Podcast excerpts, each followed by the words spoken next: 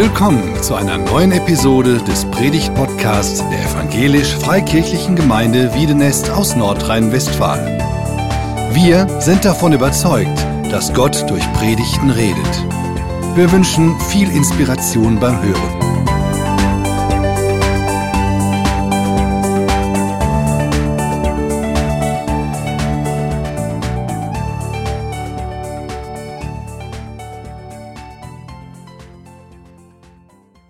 Schönen guten Morgen, auch von meiner Seite an euch alle.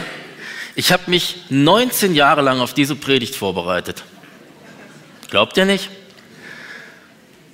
Ich habe die Predigt am 4.4.2004 schon mal gehalten. Wer sich zurückerinnern kann, nutzt die Chance, heute einen anderen Tag zu verbringen, steht auf, verlasst den Raum, es regnet nicht mehr so wie den ganzen gestrigen Tag, wünsche ich euch einen guten Tag. Wenn ihr euch nicht mehr erinnern könnt oder vielleicht die Predigt zum ersten Mal hört, seid ihr eingeladen, natürlich gerne hier zu bleiben. Der Tag der verpassten Chancen.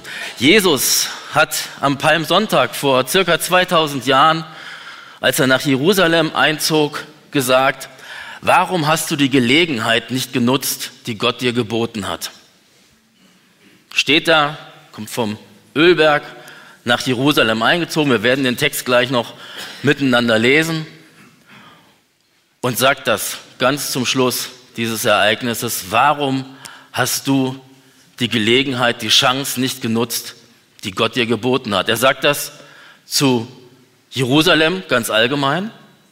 Er sagt das aber auch zu verschiedenen Personengruppen, die wir gleich kennenlernen werden. Und er sagt es heute zu dir und zu mir.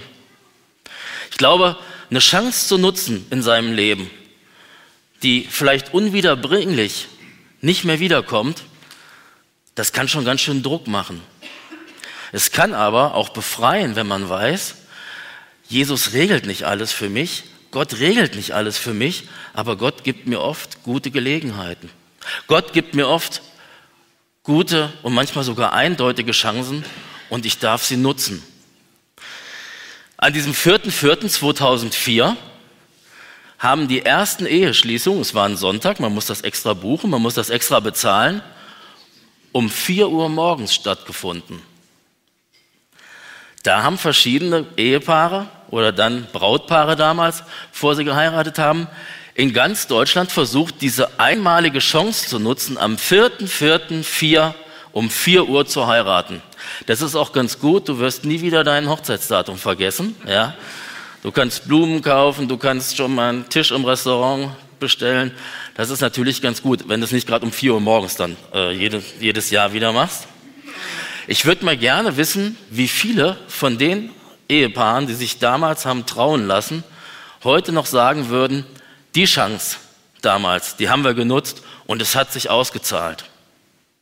Und so ist es Zumindest geht mir das oft so in meinem Leben mit Jesus. Dass ich eine Chance genutzt habe, dass ich mein Ja für Jesus gegeben habe, dass ich mir habe meine Schuld vergeben lassen, dass ich mich habe wieder und wieder und wieder neu hingegeben. Und dann gucke ich so die Jahre und Jahrzehnte zurück und merke manchmal, du hast ganz, viel, ganz schön viele Chancen auch ausgelassen und liegen lassen. Hast sie nicht genutzt. Aber wir reden ja nicht über schlechte Nachrichten im äh, beim Evangelium, das heißt ja die gute Nachricht. Das Gute ist auch, dass Gott, dass Jesus uns immer wieder neu Chancen bietet. Ich nehme euch mit rein. Der Text ist aus dem Lukas-Evangelium, Kapitel 19, die Verse 28 bis 44. Jesus brach nach Jerusalem auf, in der Nähe der Dörfer Bethphage und Bethanien, die beide am Ölberg liegen, schickte er zwei seiner Jünger voraus mit dem Auftrag, geht in das Dorf da vorne. Gleich am Eingang werdet ihr einen jungen Esel finden, der dort angebunden ist. Auf ihm ist noch nie jemand geritten. Bindet ihn los und bringt ihn her. Sollte jemand fragen, was ihr da macht, dann sagt einfach, der Herr braucht ihn. Die Jünger fanden den Esel, wie Jesus es ihnen beschrieben hatte, als sie ihn losbanden, fragten die Besitzer, was macht ihr denn da? Sie antworteten, der Herr braucht ihn. Dann brachten sie den Esel zu Jesus. Einige legten dem Tier ihre Mäntel auf den Rücken, bevor Jesus sich darauf setzte. Auf dem Weg nach Jerusalem breiteten die Menschen ihre Kleider als Teppich vor Jesus aus. Als sie auf der Höhe des Ölbergs angekommen waren, jubelten und sangen die Menschen. Sie dankten Gott für die vielen Wunder, die Jesus getan hatte. Laut sangen sie, Gelobt sei der König, der im Auftrag des Herrn kommt. Gott hat Frieden mit uns geschlossen. Lob und Ehre dem Allerhöchsten. Empört riefen da einige Pharisäer aus der Menge, Lehrer, verbiete das deinen Jüngern. Er antwortete ihnen nur, Glaubt mir, wenn sie schweigen, dann werden die Steine am Weg schreien.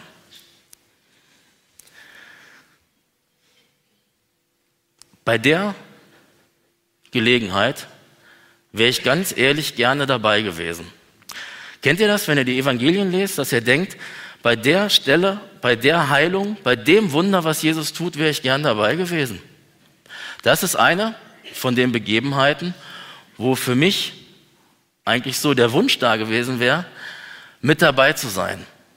Das ist ja hier anscheinend ein triumphaler Einzug. Jesus kommt nach Jerusalem. Erst die Sache mit dem Esel, kommen wir gleich noch ein bisschen drauf zurück. Ja, ähm, er reitet da rein, seine Jünger sind da, die Volksmengen, wer weiß, wie viele das gewesen sind, sind da. In der Volksmenge haben wir noch hier die Pharisäer, die Jesus kritisch beäugen, die ihn schon lange ja kennen, mit ihm diskutiert haben, ihm versucht haben, in alle möglichen theologischen Fallen zu locken oder Diskussionen ja, ihn, äh, die, gegen ihn zu gewinnen. Die sind dabei. Also es ist so ein Konglomerat an verschiedensten Menschen. Und jetzt könntest du ja denken, Jesus zieht auf dem Esel sitzend in Jerusalem ein und alles wird anders. Es wird alles anders, aber nicht so, wie sich die Menschen das gedacht hatten. Es ist eigentlich ein Tag voller verpasster Chancen, dieser Palmsonntag. Steht hier nicht im Text, aber es steht in anderen Paralleltexten, dass auch Palmzweige abgebrochen wurden. Das war ein, so eine Sitte, um besondere Ehrerbietung oder besondere Freude auch zum Ausdruck zu bringen. Ja, neben den Kleidern, die auf den Esel oder auch auf den Weg gelegt wurden von den Jüngern, muss es auch Menschen gegeben haben, die Palmzweige hatten und damit wedelten oder die auch hinlegten. Also so ein richtiger triumphaler Königseinzug findet hier in Jerusalem statt.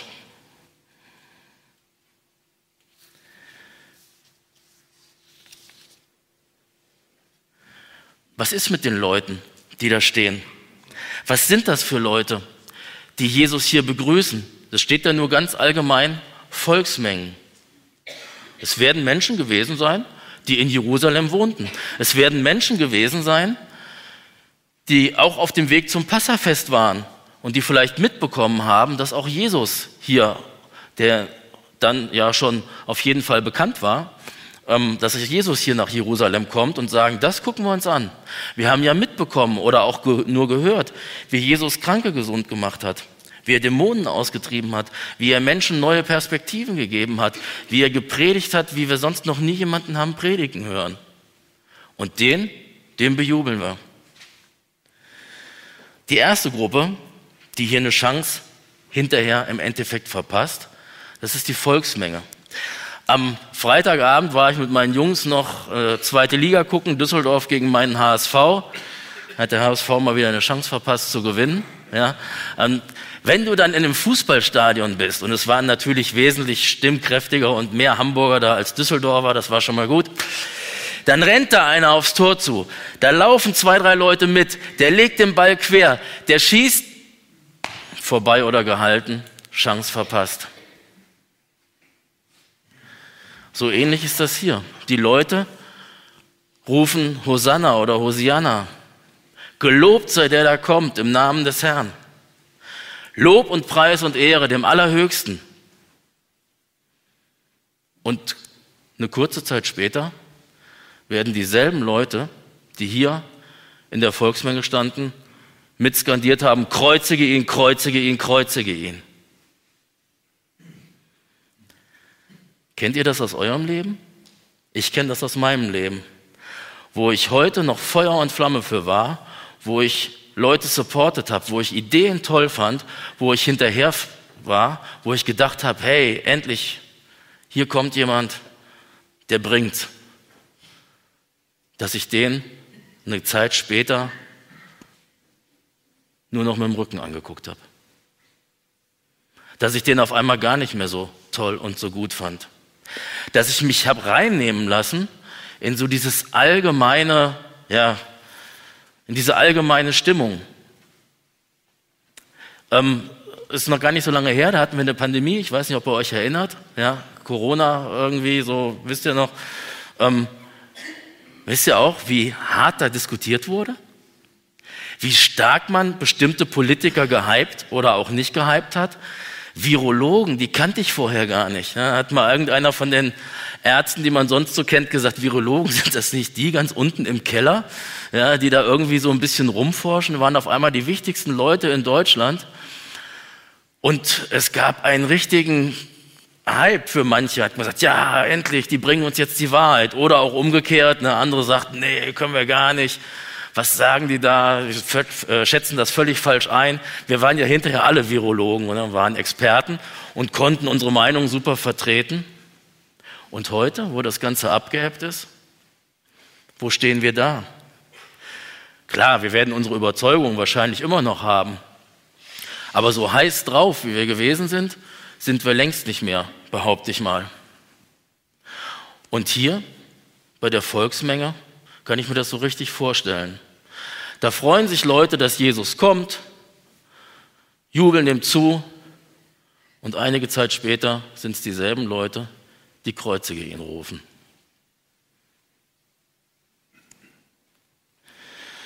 Dann haben wir die Chance für die Pharisäer. Die haben ja, die Pharisäer, die Leute, die das Alte Testament besonders ernst nahmen, die ja so leben wollten, wie Gott es möchte. Die ja gesagt haben, wir nehmen uns die zehn Gebote, wir nehmen uns die ganzen Vorschriften und wir gucken, dass wir sie einhalten. Wir wissen, wie Gott funktioniert, wir wissen, wie Religion, wie Glaube funktioniert. Und die darüber engstirnig geworden sind, die nicht verstanden haben, dass Jesus was ganz Neues bringt, Vergebung von Schuld. Gott in dein Leben hinein, eine persönliche Gottesbeziehung. Und die Jesus gar nicht einordnen konnten und einordnen wollten und versucht haben, ja, in Diskussionen zu gewinnen, versucht haben, durch Ränkespiele, durch Hinterhältiges, Jesus rauszudrängen, ihm eine Falle zu stellen. Und die kommen jetzt auch, sagen, hör mal, Jesus, du bist doch Chef von der Truppe, dann sieh doch bitte zu, dass sie hier nicht so ein Radau machen. Kann doch nicht sein, dass die dich hier so jubelnd einziehen lassen, dass die dich hier alle so unterstützen. Da sind wir doch nicht in Gambia, wir sind doch hier in Deutschland. Also mal bitte ein bisschen smooth, ne? Also wir müssen schon ein bisschen unsere Religiosität schon ein bisschen gedämpft leben. Das kann nicht sein. Und Jesus sagt ihnen, wenn die Menschen, die hier sind, das nicht tun, dann werden die Steine schreien. Die Steine, wo er ankündigt hinterher, die platt gemacht werden. Der Tempel, der nicht mehr stehen wird. Die Steine, die am Weg liegen. Dann werden die rufen.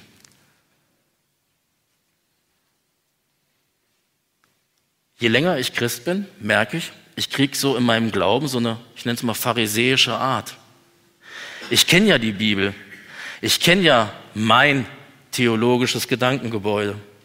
Ich weiß ja, was ich wie zu glauben habe. Und dann, manchmal ist es ein Generationenunterschied, ja, wenn junge Leute nochmal Glauben anders leben und so. Äh, manchmal sind es auch in meiner Altersgruppe Unterschiede, wo ich denke, oh, der oder die ist aber auch nicht richtig auf dem Weg und das denken andere auch über mich, dann bin ich jemand, der nicht mehr die Chance nutzt, mit Jesus zu leben, sich auf ihn einzulassen, auch andere so sein zu lassen, wie sie sind. Dann ist mein Gedankengebäude, was ich mir von Gott, von Jesus gemacht habe, steht über dem, was Gott machen möchte. Und ich verpasse die Chance, Jesus wirken zu lassen. Ich ordne alles ein, ich kann alles gut austaxieren, ich kann alles super beurteilen und ich kann den schmalen Weg noch ein bisschen schmaler machen. Dass ich natürlich der bin, der genau richtig draufläuft, versteht sich von selbst. Die Pharisäer, die Frommen ihrer Zeit, die eigentlich ja, mit Gott leben wollten, für Gott leben wollten, gehen genau am Zentrum vorbei. Hier wäre vielleicht so eine der letzten Chancen gewesen, nach all dem, was sie mit Jesus durch hatten, nochmal zu sagen, okay, jetzt kommt er nach Jerusalem, jetzt kommt er zum Passafest. Es ist eine Zeit, in der Gott wirksam sein wird hier im Volk. Wir gucken mal, was er macht, wie Jesus vielleicht durch Gott bestätigt wird. Aber nein, es war ihnen einfach nur zu laut und sie sagen, Lehrer, verbiete das deinen Jüngern. Auch die Jünger haben hier eine Chance. Und die Chance, die nutzen sie, aber eigentlich nur halb. Und das find, macht mir Mut und finde ich auch gut. Sie breiten ihre Kleider auf dem Esel aus, auch davor. Jesus reitet darüber. Man könnte sagen, die geben für Jesus ihr letztes Hemd. Ja, das ist schon eine richtige Ehrbezeugung, wenn ich meinen Mantel, meine Jacke nehme und lege das irgendwo hin, dass einer drüber reiten kann. Ja, ich hab, bei mir geht dann sofort los, äh, was haben die hinterher gemacht? Die müssen den Mantel aufheben, die müssen ja ein bisschen ausschütteln, wieder den Staub rauskriegen und so. Warum machen die das? Sie machen es, weil sie Jesus kennengelernt haben und weil sie wissen, diesem König, der jetzt in Jerusalem einzieht, dem gebührt einfach alle Ehre. Das ist der, auf den wir warten. Und trotzdem, es ist ganz interessant, das kann man im Johannesevangelium nachlesen, dass die in dem Moment, wo sie das hier machen, gar nicht verstehen, was sie da machen. Dass sie nämlich den König nach Jerusalem protegieren, nach Jerusalem einreisen lassen, damit er dort ans Kreuz geht und für die Schuld der Welt stirbt und hinterher auferweckt wird. In Sacharja 9, Vers 9 steht genau das, was hier beschrieben wird im Alten Testament, der Prophet Zachariah, der kündigt das an, dass Jesus, beziehungsweise da, dass der Gottesknecht, dass der König nach Jerusalem auf einem Eselsfüllen einzieht. Und hier verwirklicht sich diese Prophezeiung. Hier ist es jetzt soweit. Jetzt kommt der König. Und im Johannesevangelium wird gesagt, das haben die Jünger gar nicht gecheckt. Das haben die gar nicht gerafft, was hier gerade heilsgeschichtlich passiert. Hinterher, nachdem Jesus gestorben und auferstanden war und ihnen wieder begegnet war als der Auferstandene, da ist es ihnen erst aufgegangen. Es macht mir eigentlich Mut, weil sie nicht gesagt haben, wir sind jetzt in der Heilsgeschichte, die Gott mit seiner Menschheit hat, genau an der Stelle. Und jetzt lesen wir nochmal Sahaja 9. Aha, okay. Und jetzt werden wir das so tun, damit wir die Prophetie erfüllen. Gott macht das schon, auch wenn die Jünger in dem Moment gar nicht wissen, dass sie da was Zentrales tun, was hinterher für den Palmsonntag als Beginn der Karwoche, der Leidenswoche, dessen, was unseren Glauben auf den Punkt bringt. Jesus geht ans Kreuz, stirbt für die Schuld und Sünde der Menschheit und wird auferweckt. Das tun sie hier einfach so, weil sie mit Jesus unterwegs sind. Wahrscheinlich kannten ein paar von denen doch die Verse aus Sacharja, nehme ich mal stark an. In Sacharja ist es nämlich so, dass da angekündigt wird, dass der König kommt und dass er den Kriegsbogen zerbricht, dass er Frieden schafft, dass er den Feind aus dem Land wirft. Und wenn zumindest ein Jünger dabei gewesen ist, der gedacht hat, jetzt geht's los, und es waren ja ein paar, die das gedacht haben, jetzt werden die Römer hier aus dem Land geschmissen, jetzt richtet Gott seine Herrschaft auf, dann werden die hinterher, kurze Zeit später, ganz schön enttäuscht gewesen sein, als Jesus verhaftet wurde und ans Kreuz geschlagen wurde.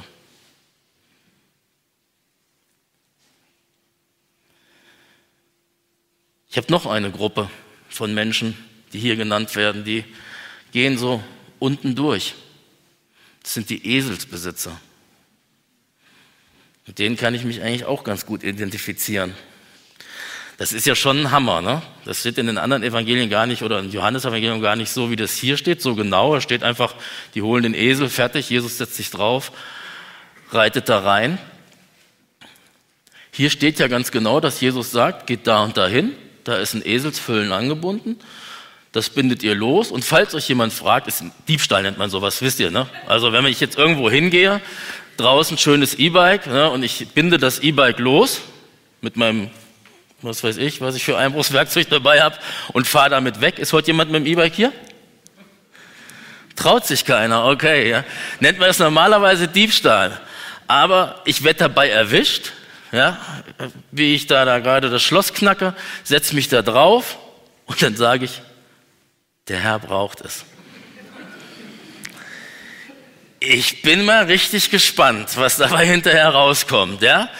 Ähm, also nicht heute aus dem Gottesdienst rausgehen und sagen, wir haben da ein super Beispiel bekommen in der Predigt, jetzt üben, üben wir das. Aber hier schien es ja so gewesen zu sein. Da fragen die Besitzer, was wollt ihr mit dem Esel? Sprich, der Herr braucht ihn. Vielleicht kannten die Leute Jesus, vielleicht ist es auch irgendwie total übernatürlich und da macht dann Bing und ich weiß es nicht, aber ich kann mir vorstellen, dass die schon wussten, ne, welcher Herr das ist, dass das Jesus ist, der jetzt nach Jerusalem einzieht und sagt, okay, nimm mit, da finde ich mich wieder. Meinen Esel, den stelle ich Jesus ja gerne zur Verfügung. Aber stelle ich auch mich zur Verfügung? Die Gemeinde braucht Geld, das Reich Gottes braucht Geld, ich habe Geld, ja gut, dann spende ich halt. Ich stehe der Sache Jesu ja wohlwollend gegenüber, aber ich stehe ihr gegenüber und ich gehe nicht mit. Ich bin kein Nachfolger. Puh, ganz schönes Problem. Wisst ihr übrigens, dass der Esel in Deutschland das Tier des Jahres 2022 gewesen ist? Ich wusste es auch nicht. Ein Kollege von mir, der hat das erzählt, der war in seiner Zeit bei der Bundeswehr, hier bei den Gebirgsjägern, da irgendwo unten im, in den Alpen. Äh, und die hatten tatsächlich, ne, nicht so Kampfroboter oder so, die mit denen durchs Gebirge gingen, die hatten Esel. Und die Esel, der sagte, das waren Top-Tiere, du musstest ein bisschen da, dich da reinfühlen, reinfinden. Aber die sind durch Stock und Stein trittsicher gegangen, die haben dir alle Lasten transportiert. Das war richtig gut. Und dann hat er gesagt, das haben wir natürlich hier in der Bundeswehr und vielleicht in anderen Ländern im Militär nicht als Erste entdeckt, jetzt äh, im, ja damals noch 20. Jahrhundert, glaube ich. Äh, das haben ja auch schon Leute noch vorher entdeckt. Es gibt zum Beispiel die Begebenheit, oder das wirklich passiert im Ersten Weltkrieg, da haben, hat man Esel genommen, hat auf die Sprengstoff geladen mit Zündern und hat die dann in die feindlichen Reihen, auf die feindlichen Schützengräben zugetrieben. Dann hat man die gezündet oder wollte die zünden. Es gab allerdings ein Problem. Die Esel sind so gepolt, dass die umgedreht sind und zu ihren Besitzern zurückkamen. So ein Tier ist der Esel. Und die Eselsbesitzer sind manchmal auch solche Menschen, dass sich das, was sie eigentlich denken, an Gutem zu tun oder an Wirksamem zu tun, vielleicht auch gegen sie wendet. Die standen ja anscheinend nicht am Straßenrand und haben Jesus angefeuert, haben Jesus begrüßt. Es reicht ja, wenn ich Jesus wohlwollend gegenüberstehe, seine Sache auf diese Art und Weise unterstütze. Der Esel ist sowieso ein interessantes Tier in diesem Text. Wie reitet denn ein König ein? Auf dem Pferd, nicht auf dem Esel. Der Esel ist nämlich überhaupt kein Kriegstier. Denkt an das Beispiel, was ich euch gerade genannt habe. Der Esel ist genau das Gegenteil. Es wird deutlich, dass Jesus hier nicht mit einem Herrschaftsanspruch als König und Herrscher der Welt nach Jerusalem einreist, auf einem Pferd, ja, wie so ein Triumphzug, den die Römer gemacht haben, wenn sie irgendwo was erobert haben oder wenn sie von den Eroberungen nach Rom zurückkamen, sondern der Esel zeigt, dass Jesus den unteren Weg, den Weg der Demut, einen ganz anderen Weg geht, der am Kreuz weiterläuft und mit der Auferstehung aus dem Grab endet.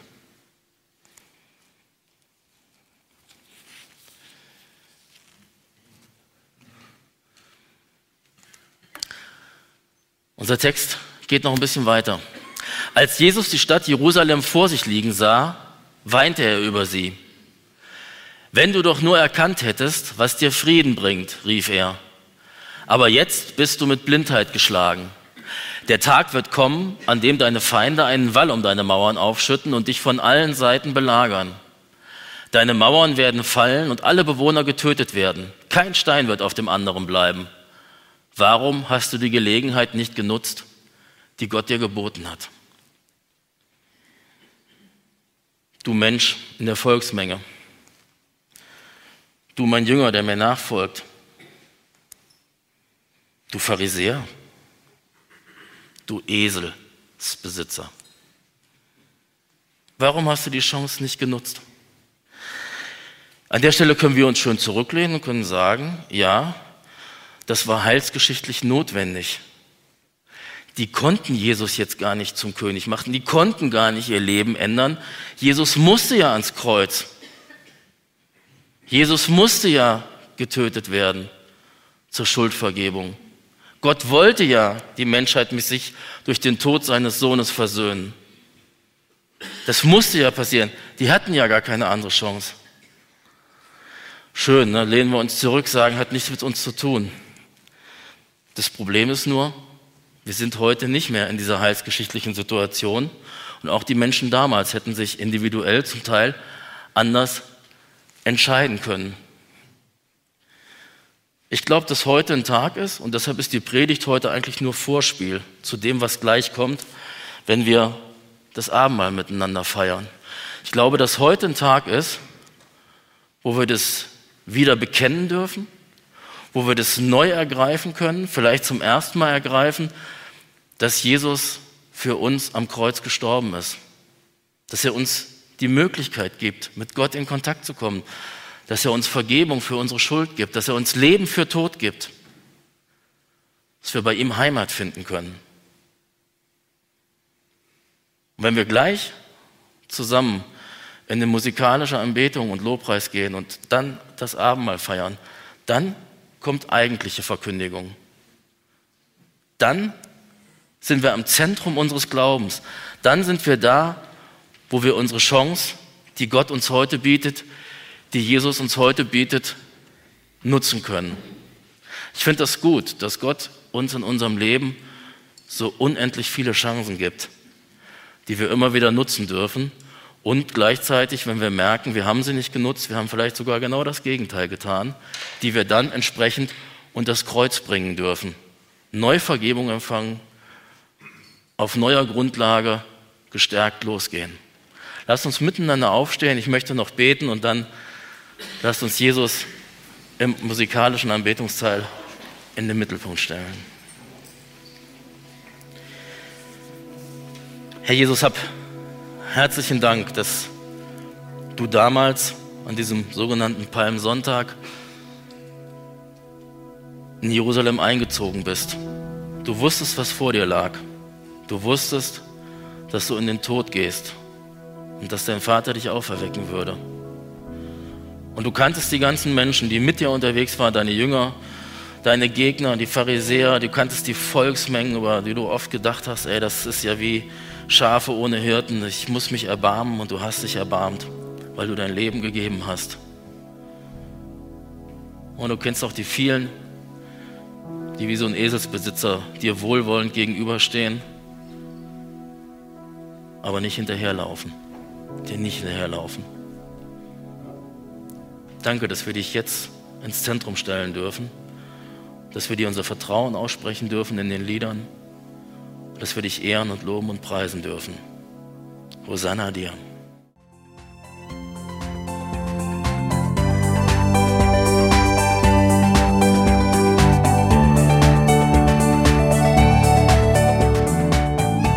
Sie hörten einen Predigt-Podcast der EFG Wiedenest. Weitere Predigten, Informationen zu Jesus Christus und zu unserer Gemeinde gibt es unter www.efg-wiedenest.de